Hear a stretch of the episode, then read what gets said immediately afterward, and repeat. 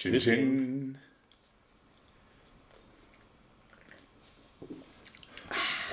Ha, perlt aber wie am ersten Tag. Ja, besser als diese 0,0 Plörre, ne? Ja, Ja. Ist schon recht. man tut, was man kann.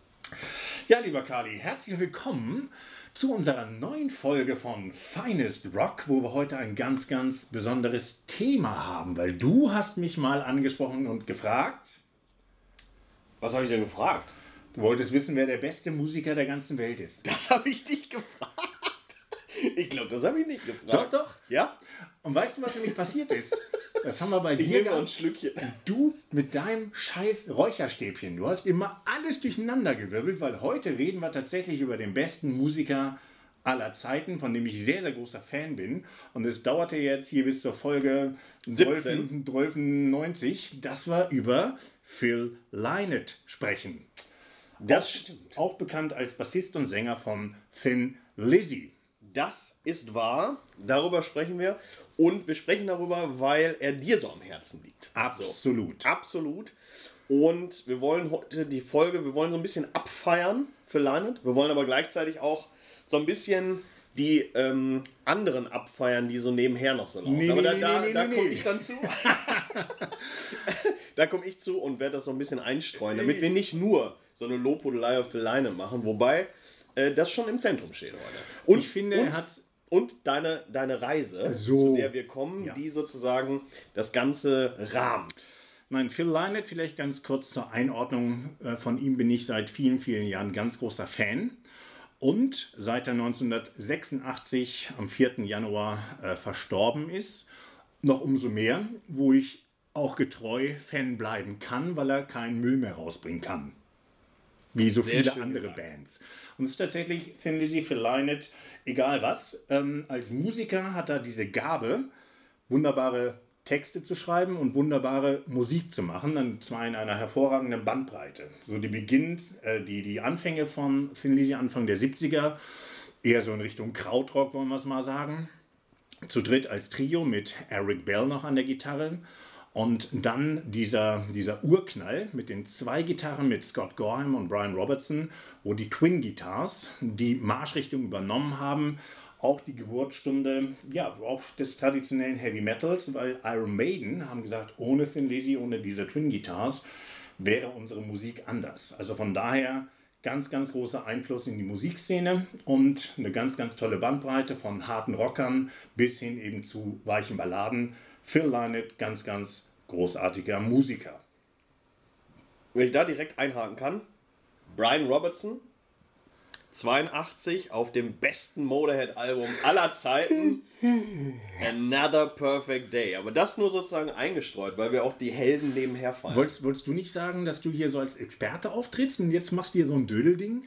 Wieso? Was heißt die Dödelding? Ja, ja, Another Perfect Day, das ist ja eine, so eine ganz Nettscheibe. Aber naja. Pornoscheibe. Das ist die absolute Wollen Pornoscheibe. wir uns jetzt endlich mal streiten? Ja, vom das Mikro? ist die absolute Pornoscheibe. Ah, Another Perfect Day ist hammerhart.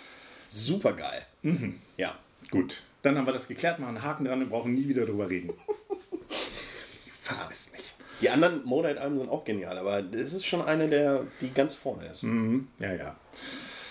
Naja, also du hast ja als äh, Zwischenstreuung ähm, auf dem Bild, was man auf unserem ähm, zur Folge halt sieht, trägst du auch ein Cover mit einem Gitarristen, der der Nachfolger quasi von und auch der Vorgänger von Brian Robertson bei Thin Lizzy war. Ja.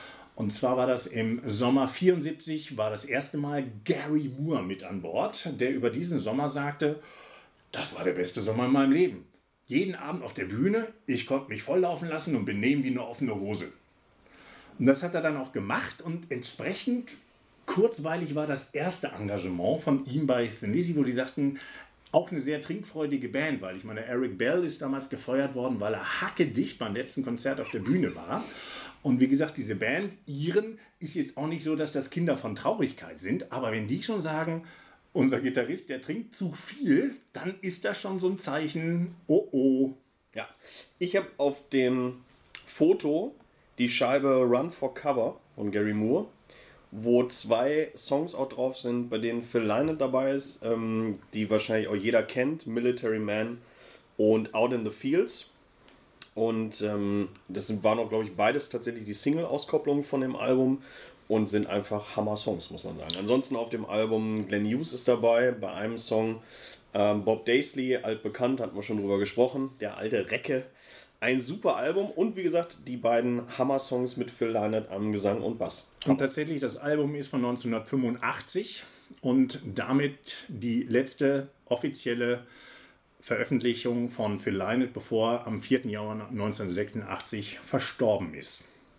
Und ich weiß es nicht ganz genau, aber das wirst du wahrscheinlich wissen, die äh, auf der Tour, auf denen die noch live gespielt haben, wo, da ist äh, Phil Lynott kommt mit auf die Bühne, spielt Ja. mit Gary Moore, ähm, äh, Military Man und Out in the Fields und ich weiß es nicht, aber ich würde davon ausgehen, das müssen ja mit die letzten Live-Aufnahmen von ihm sein. Definitiv. Und da sieht man, ich glaube, das ist auf der Emerald Aces. Ich habe das Video jetzt nicht genau im Kopf, aber da sieht man, wo Phil Lynott auch kurz interviewt wird, bevor er auf die Bühne geht und schon total aufgedunsenes Gesicht, wo man merkt, irgendwas stimmt da nicht. Also sein Lebenswandel nicht so gelungen.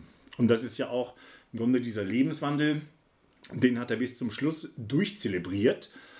Ähm, bedeutet, im ähm, Dezember, also zu Weihnachten 1985, wurde er aus dem Krankenhaus entlassen, so mit der Maßgabe. Der Doktor sagt: So, lieber Phil, jetzt mal ein bisschen kürzer treten, ne? nicht mehr so, haha. Und Phil: Ja, ja, mache ich. Aus dem Krankenhaus raus, ruft alle Kumpels an, sagt: Hey, ich bin draußen, lass uns mal eine Party machen. Und dann haben sie halt ein paar Tage Party gemacht und da hat dann das kleine Herz von Phil Lynott das nicht mehr mitgemacht und am 4. Januar schließlich war es dann vorbei. Wobei man sagen muss, es war ja nicht nur Alkohol, sondern da war ja noch wahrscheinlich viele andere Sachen mit. ja. ähm, dabei. Keine, keine guten Sachen. Ja. Vielleicht noch so eine kleine Anekdote, die ich ganz äh, lustig fand. Phil Lynott hat, äh, die haben im Vorprogramm von äh, The Slate gespielt. Und ähm, irgendwer von The Slate hatte so kleine Spiegel auf seinem Noddy. Holder. Und er hat, äh, die haben dann so reflektiert im äh, Scheinwerferlicht und das fand er irgendwie super cool. Und dann hat er auf seinen äh, Precision Bass das Pickguard als Spiegel, also einen Spiegel geschnitten und das als Pickguard da drauf gemacht und hat dann immer mit dem Pickguard im, im Scheinwerferlicht auf äh, hübsche Frauen im Publikum gezielt sozusagen und sie angeleuchtet. Der alte Schlawiner. Große Gesten. Ja, ganz groß. das fand ich irgendwie lustig. Ja, das, aber das sind so, das sind so die Kleinigkeiten. Ne? Ja, das war diese, diese Tour ähm, im Vorprogramm von, von Slate, wo sie halt viel gelernt haben, eben auch mit dem Umgang, wie kriegt man das Publikum auf seine Seite. Und damals noch mit Eric Bell, aber eben alles gelernt in der Form zu sagen, okay, jetzt sind wir dann mit Brian Robertson und Scott Gorham und greifen ganz nochmal die ganze Welt an und werden einer der größten Rockbands aller Zeiten. Aber sozusagen als schon quasi die zweite Version von Thin Lizzy. Als zweite Version, aber eben mit diesem neuen, hey, wir sind nicht nur auf der Bühne und spielen unsere Songs, sondern wir wollen eine tolle Show bieten und das Publikum in unserem Band ziehen. Und Scott Gorham erzählt dann immer ganz gerne, wie das beim ersten Mal halt war, als die zusammen auf der Bühne waren. Das heißt, geht los, Licht geht an und alle machen so einen Sprung nach vorne und sagen, hey! Und Scott Gorham stand da so, was ist denn jetzt hier los? Ich verstehe das gar nicht. Und Feline dreht sich so um, los jetzt hier, komm, spring nach vorne und mach Action. Okay.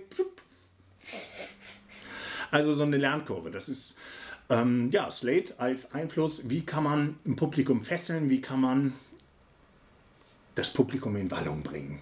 So. Und das haben Thin Lizzy sozusagen zur Höchstform äh, gebracht. Ja, die Live and Dangerous Scheibe gilt zu Recht immer noch als eine der besten Live-Scheiben aller Zeiten, weil, wow, auch verfilmt. Also, wer gute Rockmusik sehen möchte und hören möchte, dieses Live and Dangerous Album, das ist einfach super genial gemacht und vorne bis hinten gute Stimmung, gute Musik, alles, was das Herz begehrt. Dann sag doch noch ein bisschen was zu den Soloalben von Phil Lynott, weil die sagen mir tatsächlich, ich habe die selten gehört oder kaum reingehört, glaube ich. Ich habe da nicht so einen richtigen Überblick. Ja, also Phil Lynott, wie gesagt, sehr umtriebig und hat dann so ein paar Songs geschrieben, so als Gedichte und ja, nicht ganz so passend für Thin Lizzy, wo er sagte, hm, bringe ich halt ein Soloalbum raus. Das erste von 1980, Solo in Soho. Und sein Buddy Brian Downey, mit dem er halt immer schon Schlagzeug spielt, durfte da auch Schlagzeug spielen, aber sonst ist sehr interessant, wer sonst noch mit dabei ist. Zum Beispiel Jimmy Bain, bekannt von Rainbow und Dio. Mark Knopfler macht so einen, ähm, so, so einen Einschub und eben viele, viele ja, Gaststars, die eben seine lyrische Seite nach vorne bringen. Ein bisschen bluesiger und sehr wunderbare Musik. Auch das zweite Album, das einfach nur The Phil Lynott Album halt heißt. Auch mit Mark Knopfler, auch Jimmy Bain wieder dabei. Ein paar andere Musiker, Huey Lewis. Und ähm, ja, mit, mit tollen, wunderbaren Songs, die zwar keinen Platz bei Thin Lizzy haben oder hatten, aber trotzdem super hörenswert sind, weil Phil Lynott einfach diese wunderbare, charismatische Stimme hat, die weich sein kann, die hart sein kann, die genau das transportiert, was in seinem Herzen vorgeht. Schön gesagt. Und wollen wir noch äh, sozusagen die Rahmung deiner Reise jetzt noch äh, ja. sprechen? Weil das ist ja das, was dich nach Dublin geführt hat und wo wir jetzt den Rahmen spannen können. Irland, Dublin, deine Reise für Lynette, 4. Januar und ja, also seit 1987 gibt es immer zum Todestag von Phil Lynott zum 4. Januar hin ein sogenanntes Vibe for Philo wo ihm zu Ehren ein paar Musikanten auf die Bühne springen und seine Musik zelebrieren. Und natürlich wollte ich da immer schon mal hin. Seit 1987, als ich das das erste Mal im Metal Hammer gelesen habe, ich dachte, hey, eines Tages fährst du da hin. Und wie das dann so ist, immer schön nach vorne geschoben, ja bald und irgendwann und hin und her und schwuppdiwupp. Und dieses Jahr bin ich glücklicherweise mit meinem Kumpel Aki und meinem Kumpel Matek ähm, ja, hatte die Chance, fahren wir dahin, denkst du, na, alles klar, dann kannst du ja das Weib besuchen und alles wird gut. Und tatsächlich habe ich dann am 1. Januar ganz tüdelüt gedacht, guckst du mal, wo ist denn das dieses Jahr und was kosten die Tickets und das wird sicherlich schön.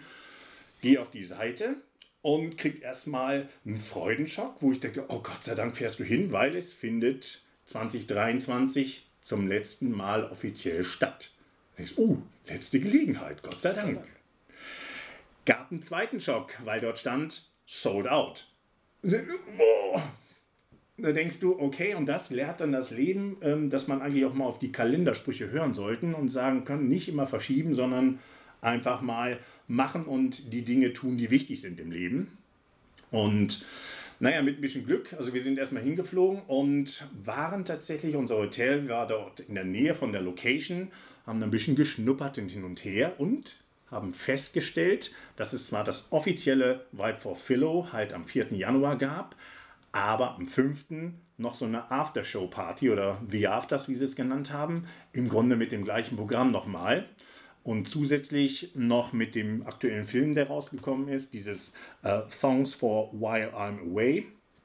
Und da fiel mir so ein kleiner Stein vom Herzen, weil dafür gab es Tickets. Bedeutet, ich habe den aller, allerletzten Ton, den es im Rahmen vom Vibe for Philo offiziell halt gegeben hat, auf der Aftershow-Party gehört von der wunderbaren Coverband Thin as Lizzy, die die Songs von Phil Lynott wunderbar zelebriert haben. Und wir hatten einen ganz, ganz tollen Abend in Dublin. In Dublin, Vibe for Philo und offizielles Ding. Ich war dabei und habe sogar noch die Garderobenmarke, wo drauf steht, dass ich die Nummer 1. Ja, ich habe die Nummer 1 der Garderobenmarke. Also das kriegt einen Ehrenplatz bei meiner Phil-Sammlung. Das heißt, alles richtig gemacht. Hm. Und aber auch der, äh, der Lehrspruch, nicht alles immer nur verschieben. Auf gar keinen machen. Fall. Immer machen. Also in diesem Falle viel Glück gehabt, denn nächstes Jahr hätte ich dann da gestanden und gesagt, ja, und dann wäre da nichts gewesen. So. Ständig da vom, vom Lernen hätte ich selber spielen müssen und das wäre auch nicht so schön geworden. So. Ja. Nein, also ganz, ganz tolle Geschichte. Dublin, tolle Stadt mit tollen Bieren, wenn man sie findet. Und dieses Vibe for Philo ist so eine wunderbare Community, wo aus USA, aus Holland, aus, aus Japan waren welche da, wo du sagst, alter Schwede, das ist also wie auf, dem, ja, auf, den, auf den speziellen Festivals. Ich sage jetzt mal als Schlagwort Keep It True wo auch von überall die Leute herkommen, weil dort ein spezielles ähm, Genre, ein spezielles Publikum angesprochen wird und diese, diese Gemeinschaft, die dort halt herrscht, weil alle wollen die Songs von Phil Lynott hören und die Bands, die es zelebrieren, die können das richtig gut. Dann kommt eine Stimmung auf, die macht's warm ums Herz und das war ein ganz, ganz tolles, wichtiges Erlebnis für mich. Wir hatten ja neulich die besten Konzerte, die wir hatten und da ist es jetzt schon mal automatisch mindestens an Nummer 3 gerückt. Ach, guck mal. Ja. Und so verbinden sich unsere ganzen Folgen natürlich zu einem großen und in diesem Sinne möchte ich mal sagen, wir haben was gelernt, nämlich machen, immer machen, nicht verschieben, nicht immer äh, alles auf morgen verschieben, auch mal heute machen. Ja, hätte schief gehen können. Es hätte schief gehen können. Zum Glück hast du das aber noch sozusagen das Ruder noch rumgerissen und hast es noch gemacht. Und wir haben unheimlich viel Bier getrunken. In Dublin. Oh ja, mit der. Ich bin sogar mit einem neuen Kampfnamen nach Hause gekommen. So, den müssen wir noch erwähnen. Ja. Den musst Weil- du noch sagen. Ja, gut, phonetisch ist es anders, als wie es dann tatsächlich ähm, ja, schriftlich halt sich darstellt. Aber meine beiden Freunde Matek und Aki haben mich dann Harp wegen der Harfe, weil das ein ganz, ganz wichtiges äh, Wahrzeichen und Instrument aus Dublin halt ist. Aus Irland allgemein. Irland, ja, und von Guinness und den anderen Bieren. Deshalb bin ich jetzt, weil es tatsächlich auch ein wunderbar leckeres Bier namens Harp gibt. Und ja, ich das auch gezeigt habe, dass ich es gerne mag. Und alle sagten, Mensch, das passt zu dir.